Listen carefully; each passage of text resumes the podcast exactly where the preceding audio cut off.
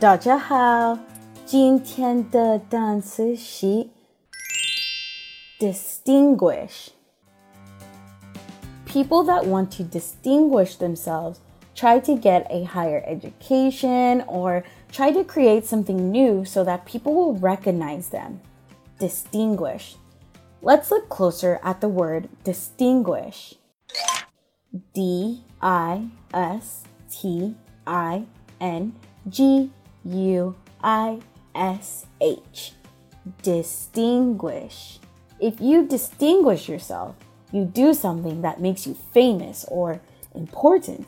So, people that want to distinguish themselves try to get a higher education or try to create something new so that people recognize them or they become famous.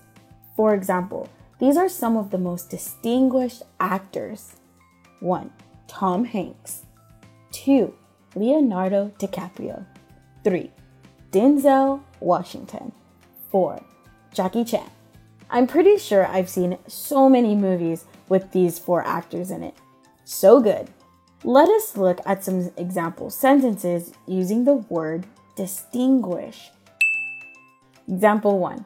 I'm trying to distinguish myself in my career field. Example 2. Don't try to distinguish yourself from others. Example 3. Can you please stop talking about how distinguished you are? Gosh. Again, the word is to distinguish. 如果想要获取本期节目的文字笔记，微信搜索单词躲不掉，私信回复阿拉伯数字六十六就可以了。